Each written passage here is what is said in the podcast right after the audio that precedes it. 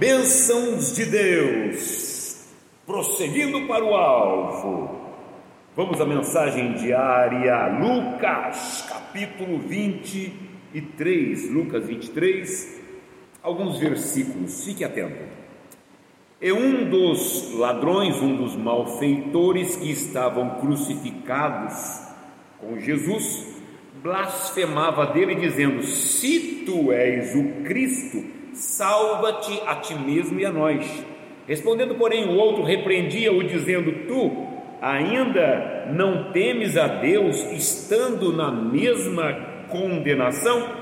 E a nós, na verdade, com justiça, porque recebemos o que os nossos feitos mereciam, mas este nenhum mal fez. E disse Jesus, e disse este ladrão ao Senhor Jesus: Senhor, lembra-te de mim quando entrares no teu reino. E lhe respondeu Jesus, dizendo: Em verdade te digo que hoje estarás comigo no paraíso.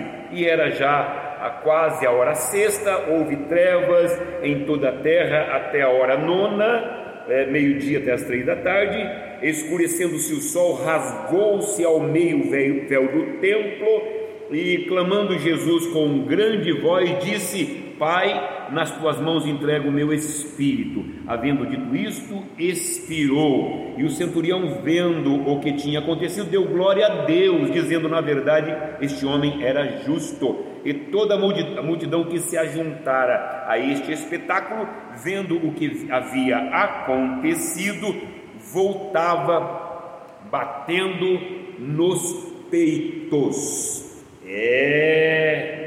Besteira nós fizemos, diziam eles.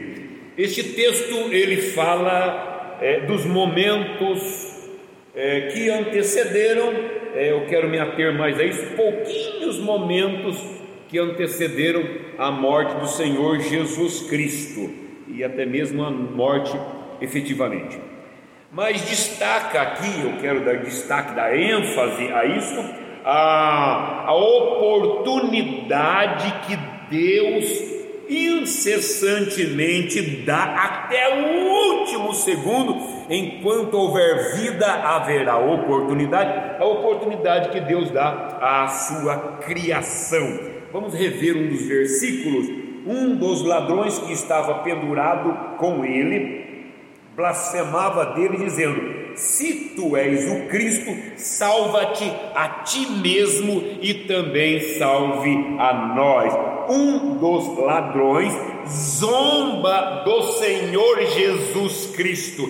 Tem gente que não reconhece a oportunidade, nem que ela venha pintada de ouro, perdeu a chance de ficar calado, mesmo porque há bem poucos momentos atrás, Jesus havia dito para Pedro, quando Pedro sacou a arma para tentar defender Jesus, Jesus falou: Não faça isso, Pedro. se eu quisesse, eu rogaria ao Pai e ele enviaria doze legiões de anjos para me socorrer. Se pegar por base a, legi, a maior legião romana, que era de 6.120, vamos arredondar para 6 mil, 6 mil vezes 12 daria 72 mil soldados romanos, mas é legião de anjo, é espiritual, é incontável para nós. Mas aí o Senhor Jesus fala para Pedro, encerra essa conversa dizendo: Mas Pedro,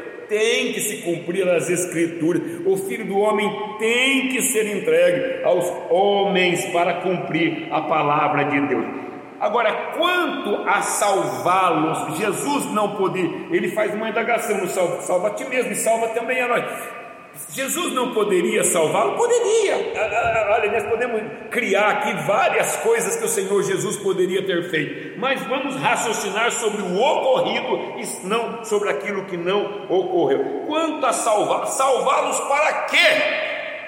Salvá-los para voltar para o crime? Salvá-los para voltar para a marginalidade? Salvar para voltar para as coisas ruins? Você conhece a história é verídico isso, de um pastor que seu filho jovem, futuro pastor, novinho, é, é, é um menino de Deus mesmo, teve uma, acometeu um problema, teve uma enfermidade e veio a falecer. E esse pastor ele não se continha e ele rogava: Deus, ressuscita, ressuscita, ressuscita, ressuscita meu filho, ressuscita. senão eu não vou te servir mais. O Senhor me ressuscita o filho. E para surpresa de todos, o filho ressuscitou. Oh!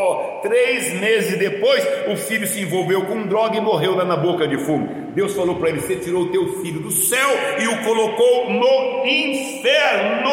Entende? Porque o apóstolo Paulo ele diz assim: Esse espinho que eu tenho na minha carne, Deus não me livra. Entende? Porque Deus não efetua algumas, não concede algumas curas, Deus está nos poupando de nós mesmos.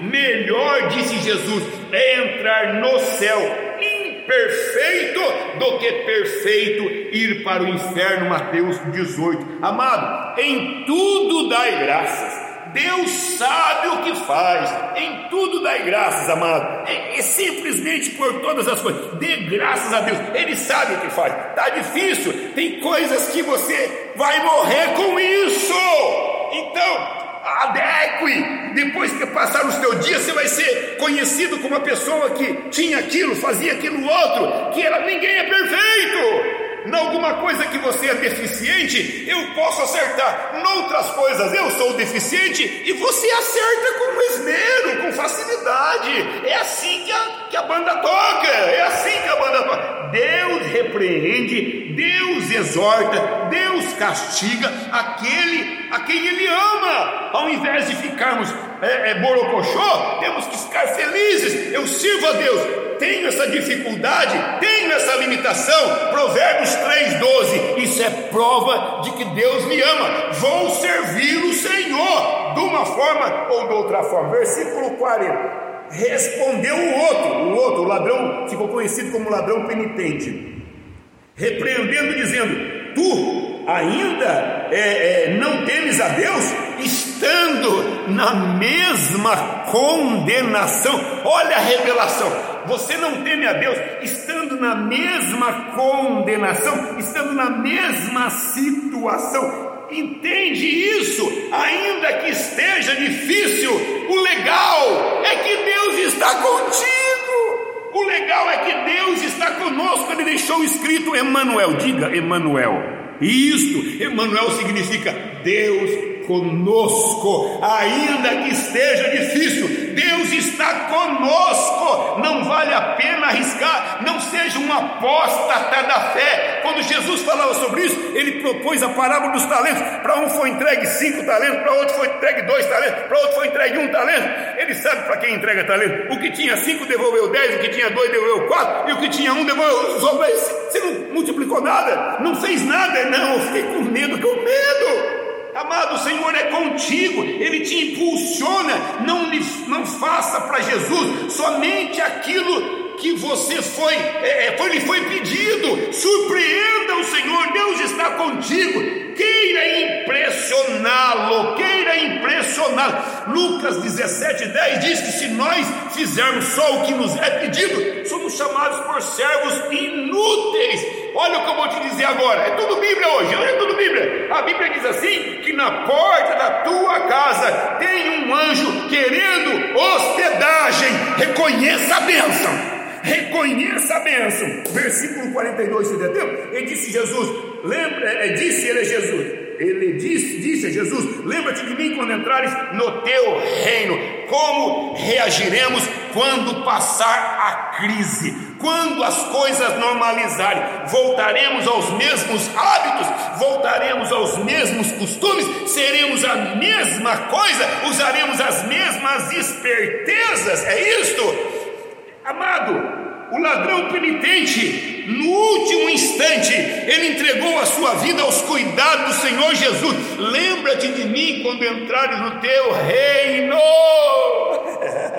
e Jesus disse: É para hoje, meu filho. No último momento, recebeu a bênção. É o último momento? Recebe a bênção no nome do Senhor Jesus. Lembra quando você faz alguma coisa e você põe um papelzinho assim, ó, aos cuidados de? Então põe um papelzinho em ti mesmo, aos cuidados de Jesus. Amém? Recebe essa bênção aí. Dá um tchau para mim, bem gostoso. Um, dois e tchau!